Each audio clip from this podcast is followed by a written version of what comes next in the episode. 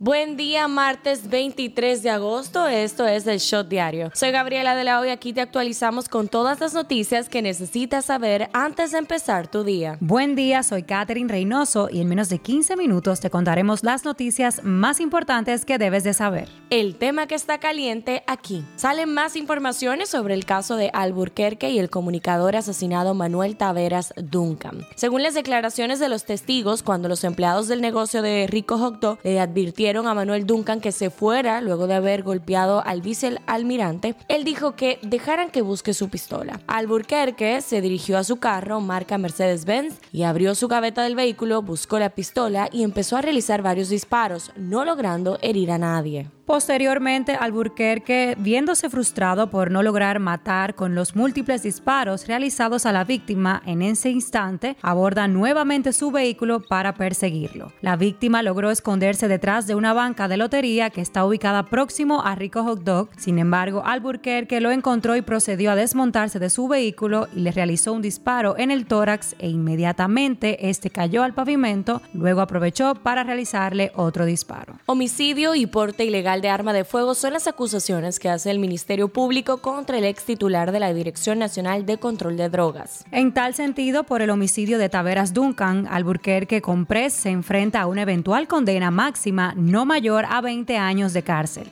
Se filtraron también varias fotografías que muestran los presuntos golpes que recibió el ex director de la Dirección Nacional de Control de Drogas durante una discusión con Duncan minutos antes de asesinarlo de dos disparos. En las imágenes se observan moretones y algunas heridas en el ojo izquierdo del ex vicealmirante, en uno de sus codos y en la cintura. El juez Juan Francisco Consoró se inhibió ayer del conocimiento de la solicitud de medida de coerción en contra de Alburquerque. En consecuencia, el conocimiento de medida de coerción se aplazó para el próximo 31 de agosto. La hermana del comunicador pidió a la Procuradora General de la República, Miriam Germán, asignar un fiscal independiente para que lleve la investigación, ya que, según ella, Alburquerque tiene vínculos dentro del órgano judicial. Alburquerque conformó su defensa con los abogados Ingrid Hidalgo y José Rafael Ariza. Hidalgo es abogada de Marlene Martínez, acusada de orquestar el asesinato de Emily Peguero. El tema que está caliente allá el doctor Anthony Fauci, el principal experto en enfermedades infecciosas de Estados Unidos, anunció este lunes que dejará el gobierno federal en diciembre tras más de cinco décadas de servicio. Fauci, que es el principal asesor médico del presidente Joe Biden, fue uno de los líderes de la respuesta federal al VIH-Sida y otras enfermedades infecciosas, incluso antes de que el coronavirus llegara. Esto es lo que está trending.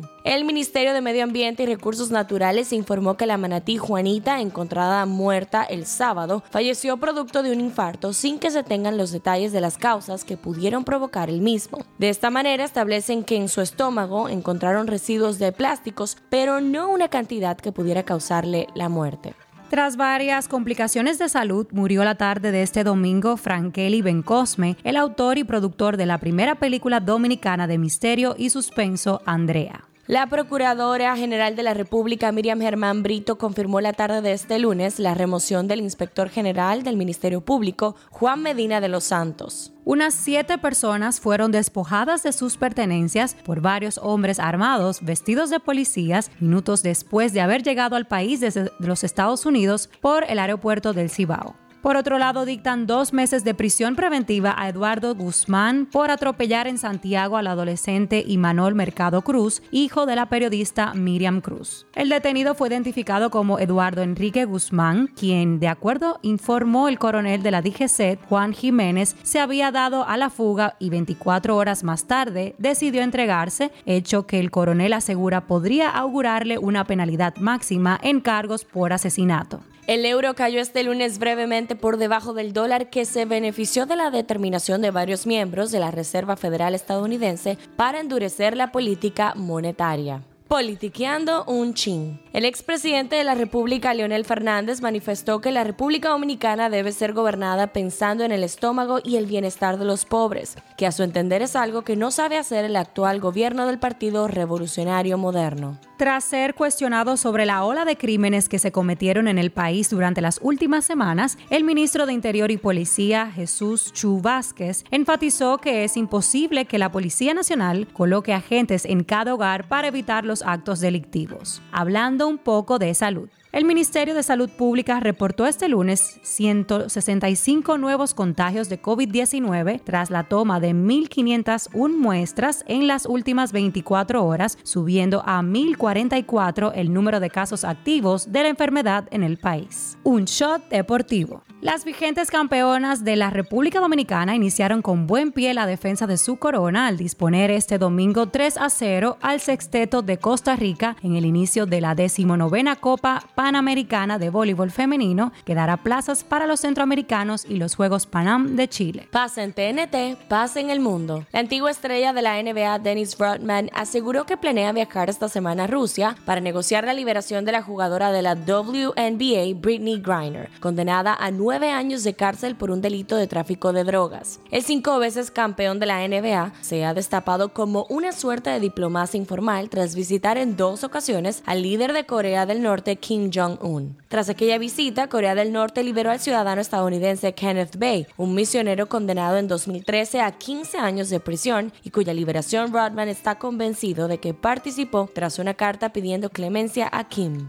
El test de drogas que se hizo el pasado viernes la primera ministra de Finlandia, Sanna Marin, confirma que la mandataria no consumió estupefacientes durante una fiesta privada con unos amigos, informó este lunes la oficina del gobierno finlandés. La primera ministra se sometió a la prueba de drogas voluntariamente para limpiar su reputación y acallar los rumores malintencionados que surgieron en las redes sociales después que se filtrasen unos videos donde Marin canta y baila en una fiesta privada. La líder del partido ultraderechista Hermanos de Italia, Giorgia Meloni, recibió este lunes fuertes críticas por haber publicado en sus redes sociales un video de una violación de una mujer en plena calle para asegurar que habrá mayor seguridad en el país si gana las elecciones generales previstas para el 25 de septiembre. Las nuevas imágenes del telescopio James Webb muestran al planeta Júpiter y resaltan sus características, incluida su turbulenta gran mancha roja con un detalle asombroso. ¿Qué dice la gente en Twitter? Se habla de Jenny Berenice porque solicitó a la Procuradora General Miriam Germán Brito que modifique la instrucción que le dio para que permita el acceso al exministro de Hacienda Donald Guerrero a la carpeta fiscal sobre la investigación en curso contra el exfuncionario, porque todavía está bajo reserva total. El ex vicepresidente de la República,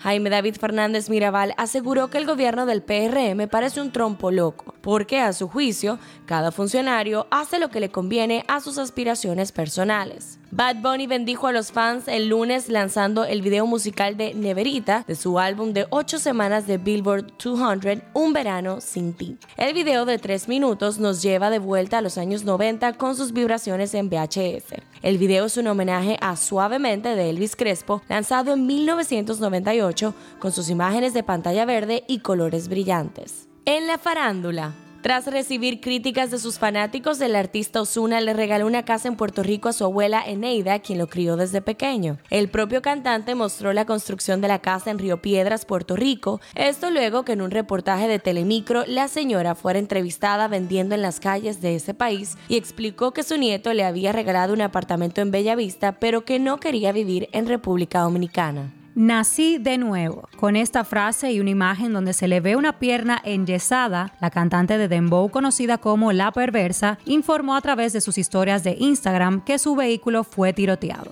Estreno del día. El estreno de La Casa del Dragón hizo que los servidores de HBO Max colapsaran el domingo en un esperado spin-off y precuela de Juego de Tronos, un indicativo de que esta temporada atrapará la atención de sus fieles seguidores. El exitoso thriller policíaco Knives Out del 2019 tendrá segunda parte y esta vez se titula Glass Onion a Knives Out Mystery, que se estrenará el próximo 23 de diciembre en Netflix, según anunció el servicio de streaming este lunes en un comunicado. Cifra del día. 164. República Dominicana informó este domingo que avanza en la construcción del muro de 164 kilómetros que levanta en la frontera con Haití y convocó a siete empresas a presentar propuestas para continuar con la segunda fase del proyecto que busca controlar la migración ilegal. Este shot llega a ustedes gracias a Harina Mazorca. Esto ha sido todo por el día de hoy. Recuerden seguirnos en nuestras redes arroba el punto shot para más actualizaciones durante el día. Nos vemos cuando nos escuchemos.